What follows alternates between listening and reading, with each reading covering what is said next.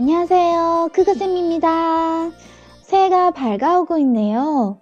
2017년이 엊그제 시작한 것 같은데 언제 이렇게 월말이 다가오고 2017년의 마지막이 되었네요. 2018년에는 좋은 일만 가득하기를 바라는 마음으로 새해 인사말을 몇 가지 올릴게요.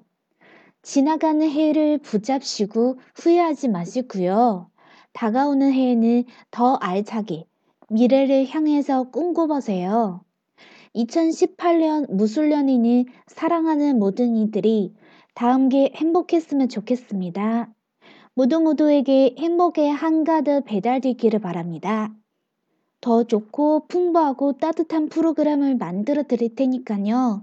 저를 계속 지켜봐 주세요. 감사합니다. 안녕히 계십시오. 大家好，我是可可老师。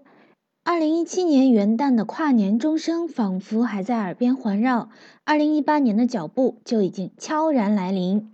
在此献上我的新年寄语，希望大家能够不恋过去，不惧未来，激活新能量，创变新梦想，砥砺前行，不负韶华。新的一年，我将会制作更加温暖的节目以及线上课程，请大家多多关注哦。